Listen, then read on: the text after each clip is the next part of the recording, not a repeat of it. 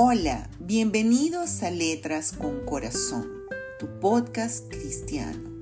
Un podcast escrito desde mi corazón para llevar a ti reflexiones acerca de los asuntos más importantes y trascendentes de la vida.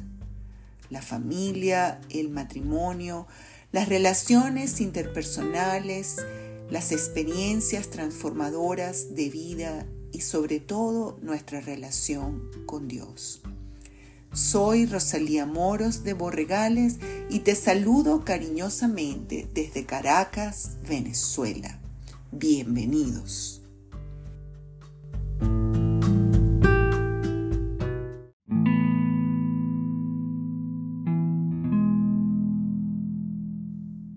El príncipe de paz. Hoy celebramos la Navidad, el nacimiento de aquel niño cuya historia ha conmovido a la humanidad desde su origen, aquella noche iluminada por la gran estrella que guió a los sabios. Cuando Jesús nació en Belén de Judea, en días del rey Herodes, vinieron del oriente a Jerusalén unos magos diciendo, ¿Dónde está el rey de los judíos que ha nacido? Porque su estrella hemos visto en el oriente y venimos a adorarle. Aquella noche fue iluminada también por la visita del ángel que anunció a los pastores el nacimiento. Había pastores en la misma región que velaban y guardaban las vigilias de la noche sobre su rebaño.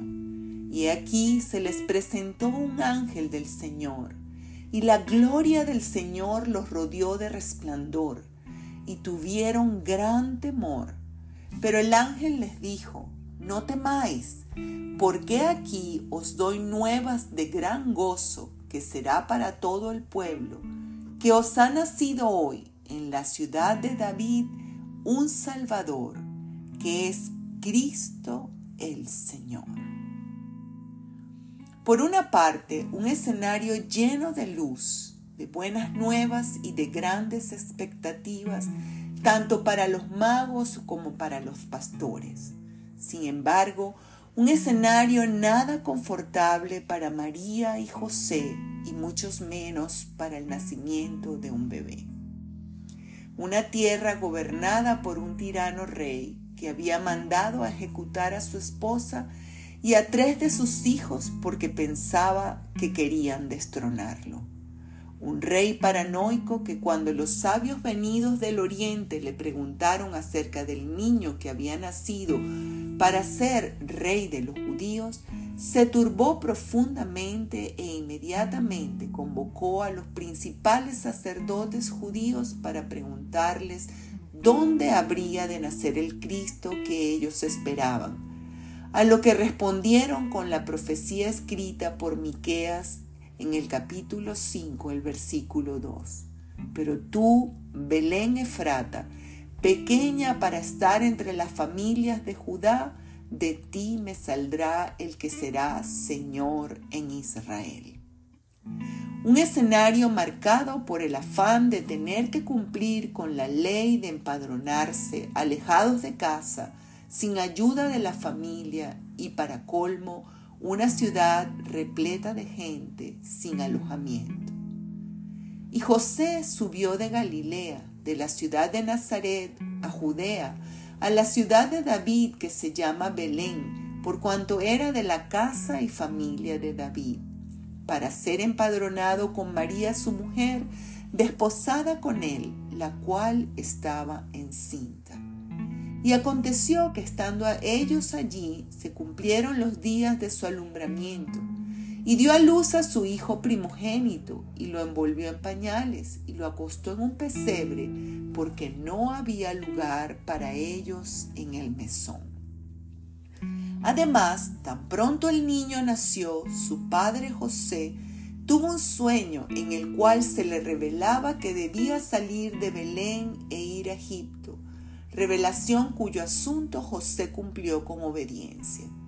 Después que partieron los sabios, he aquí un ángel del Señor apareció en sueños a José y dijo, levántate y toma al niño y a su madre y huye a Egipto y permanece allá hasta que yo te diga, porque acontecerá que Herodes buscará al niño para matarlo. Y él, despertando de su sueño, tomó de noche al niño y a su madre y se fue a Egipto.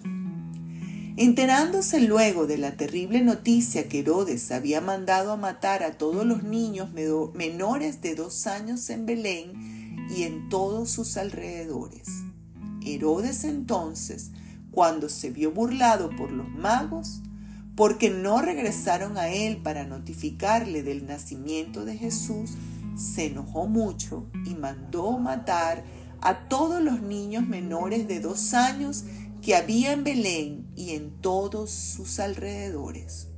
Un escenario de gran tensión para darle la bienvenida a su primer hijo un lugar donde reinaba el caos, la tristeza y el dolor ocasionado por un hombre sin moral, sin amor, sin vergüenza, en fin, sin temor de Dios en su corazón. Nada atractivo como para pensar que en medio de este escenario nacería el Mesías, el Salvador llamado Príncipe de Paz, como lo explica el profeta Isaías en el capítulo 9, versículo 6 porque un niño nos es nacido, hijo nos es dado, y el principado sobre su hombro, y se llamará su nombre admirable, consejero, Dios fuerte, Padre eterno, príncipe de paz. Y el mundo no ha cambiado mucho en cuanto a aquel escenario de injusticia, de violencia y de destrucción en el cual nació Jesús ni tampoco el corazón del ser humano ha cambiado notablemente. Seguimos viviendo alejados del amor de Dios. Hablamos de paz y deseamos la paz, pero no la procuramos, ni siquiera en los escenarios más íntimos de nuestra propia vida. Queremos paz en el mundo, pero vivimos en los hogares en guerra. Pretendemos que la paz venga a nosotros desde afuera pero nuestros corazones están en conflicto aún con nosotros mismos. Ese niño creció en estatura, en sabiduría, en gracia y en amor delante de los ojos de Dios y de su prójimo, a quien se entregó en sanidades, liberaciones, milagros y prodigios para traer a ellos paz en medio de las tormentas de sus vidas. Y un día, mientras les hablaba de su partida en este mundo y del consolador que les habría de enviar, el Espíritu Santo, en pocas palabras, mientras les hablaba del que sería el compañero del camino de sus vidas, de nuestras vidas, alzó su voz para decirles a los discípulos en aquel día, para decirnos a nosotros en el día de hoy y para continuar diciéndole a todo aquel que crea en él. La paz os dejo, mi paz os doy. Yo no os la doy como el mundo la da.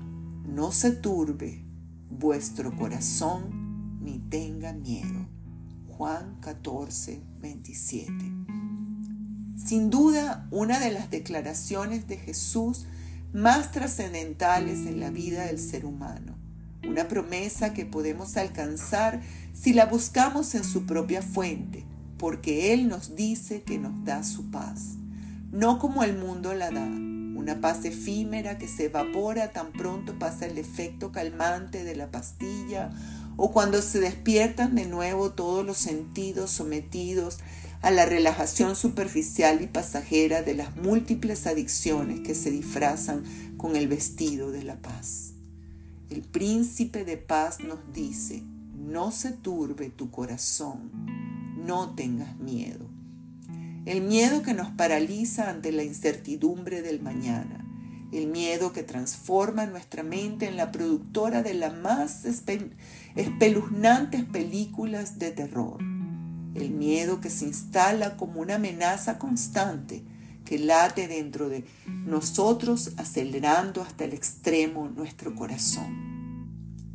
Muchas veces en mi vida he sentido ansiedad otras he sentido la angustia que ha embargado mi corazón.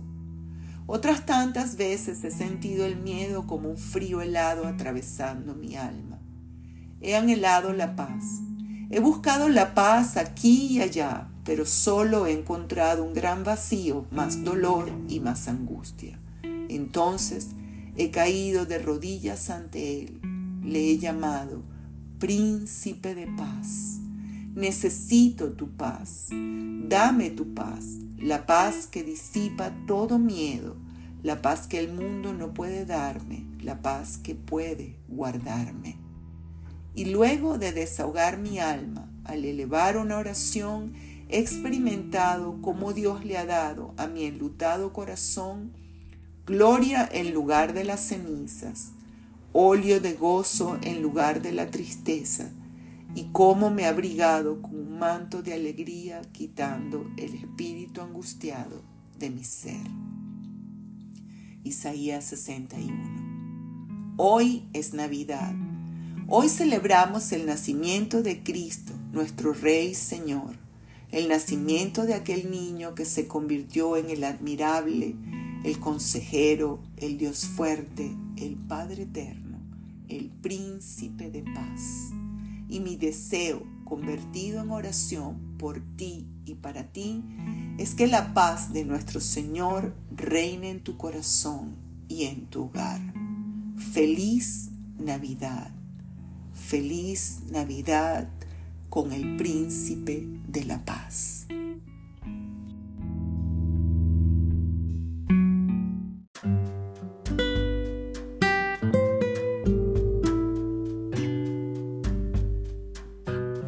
Has escuchado Letras con Corazón, tu podcast cristiano, un podcast escrito desde mi corazón para llevar a ti reflexiones acerca de los asuntos más importantes y trascendentes de la vida. Hoy de una manera muy especial te envío un abrazo fraternal y que el príncipe de paz esté contigo. Besos y abrazos de Rosalía Moros de Borregales desde Caracas, Venezuela.